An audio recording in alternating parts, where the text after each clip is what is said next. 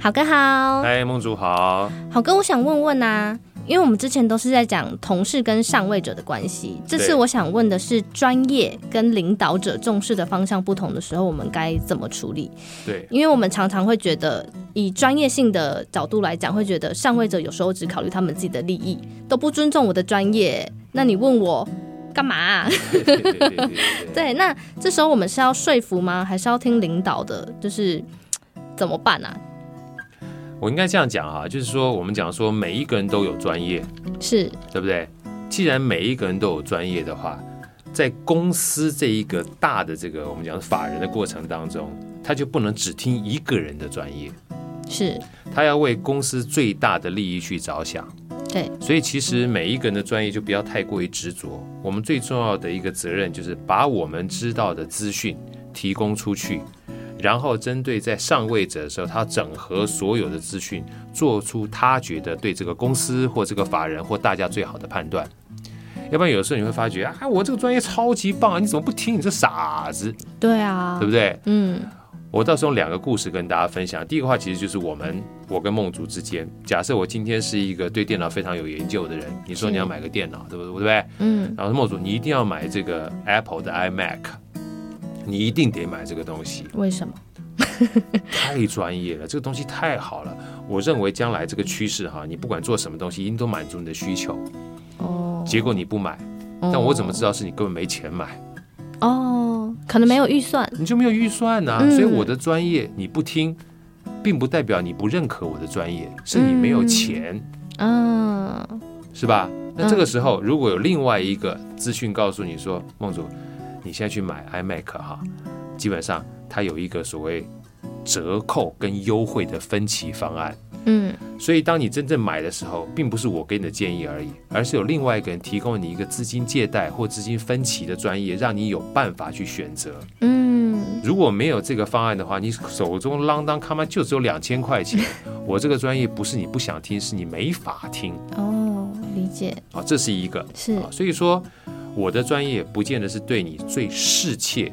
或者最满足你的专业是，甚至更有甚者。我举个例子好了，你坦白讲，你说这个电脑，我是站在我这个要作曲、要编曲、要做各种不同的 Photoshop 的情况之下，说你有有这个需求，但你不需要，你只要用 Word 跟 Excel 就好了。效能那么好干嘛？效能那么好干嘛？对不对？所以每一个人要的不一样，是，所以你可以提供你专业，告诉他说，iMac 或者是 Apple 电脑可以处理哪些事情。嗯，当我丢给梦竹的时候，梦竹你有自己的判断。哦，这是一件。是。那最近呢，好哥刚好在追剧，追那个《庆余年》啊，《庆余年》的话，其实两国在对峙。嗯。那有一天，这个 B 国呢就抓到 A 国的一个算是武林高手。是。啊，然后这个。A 国呢，敌国就说：“你把这武林高手给还回来啊，将来会提供你很多的这个相关我们国家内部的讯息。”嗯，讲白了就是间谍嘛。对。结果呢，这个时候这个 B 国的人就答应了啊，这个答应的人可能就类似我们讲的这个算是御林军啊，或者是东厂啊，答应了。结果有一个有志之士啊，就火大说：“你怎么可以做这种交易呢？”就把那个大将给杀了。嗯。把那大将杀，把那个就是要换回去的那个敌敌国的大将给杀了，然后义正辞严的跟他讲说：“你们这群狗东西，怎么可以做这种私下的交易？把我们抓到的俘虏放回去，去换取敌方的这个资讯？你不知道吗？敌方给你的资讯一定都是假的，嗯，对不对？一定都是假的，到时候你反而会受了他们的这个奸计。是，就这时候，这个御林军跟这个东厂。”对，你就说你这个蠢蛋，我当然知道他是假的，我就是要拿他这个假的资讯，让他以为我中计了，嗯，所以我才能够将计就计，再去做反间计。说你坏了我大事，把俘虏给杀了之后，我这一条将计就计的好处就拿不到了。格局看的不一样，所以说有的时候你针对这个人，他今天把这个俘虏杀掉了。他有没有专业？有专业啊。有有有。他觉得你不应该做这种不符合国家利益的事情啊。对，对不对？可是他却不知道，这一个所谓负责东厂或御林军的人，嗯，他想要做的事情是要透过这种方式去符合国家利益的事情，两个都对。对，没错。但是他的专业跟你的专业不一样，你专业只想到一条线，他想到一条线的再上一条线，维度比你来的更高。哦，所以这个就是我们常讲说，有的时候我们看待这个老板的决定哈，并不是他不尊重你的专业。除了好哥刚刚讲，我跟梦竹买电脑到底匹配不匹配之外，你告诉老板，老板一定要买这个机台是最好的，生产效率最高的。老板没钱呐，嗯，而且这台机台你说要买一百万，老板只想买十万的，甚至老板将来想要做代工啊，你逼着他买这个资产，他口袋里没钱之外，将来怎么样把一百万赚回来啊？对，没错，对不对？那回过头来就是，你怎么知道老板？他不跟最好的机台去做生意，是因为另外一个机台的老板愿意将来去做分润的动作，你都不知道。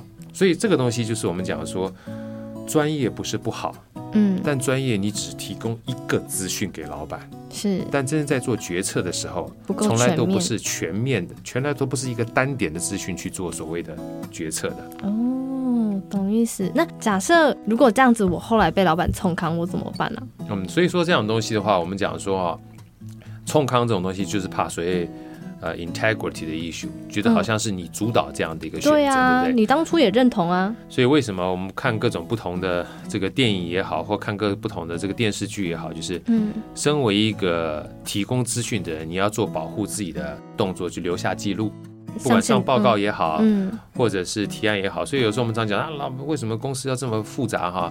呃，写这么多公文或写这么多报告，写公文写报告不是复杂，它是留下记录啊，哦，未来可以查证啊。当你提供给老板这个建议的时候，你是站在什么样的观点跟角度去提供这样的意见的？嗯，理解。如果你提供的观点跟角度是站在专业立场，而老板没有用的话，那到时候如果说老板被查到了，跟你无关呢、啊。所以该说的说清楚，该说的说清楚，然后要有明确的会议记录，或者是明确的纸本记录。对，所以有时候很多人都说，啊，这个东西不用讲啊，写一写就这说一说就好了。对，说一说，好多时候都是说一说，说一说就好。你怎么知道你说的东西有被保存下来？到时候真正公说公有理，婆说婆有理的时候，记录到底在哪里？大家记忆都不一样了。对，大家记忆不一样了，对不对？所以说我们讲说有一句话叫“自己好跟自己说”，公说公有理，婆说婆有理，基本上。把所有的记录放在哪里这件事情，嗯，才是未来不会变成公说公有理，婆说婆理，而有个道理的依据。这道理没有是对是错，但至少是在那个 moment 里面，你可以在翻箱倒柜的过程当中告诉一下说，说这是我的观点跟角度。嗯，它之所以用跟不用，我这个里面所提供的道理，它到底有没有在这里面？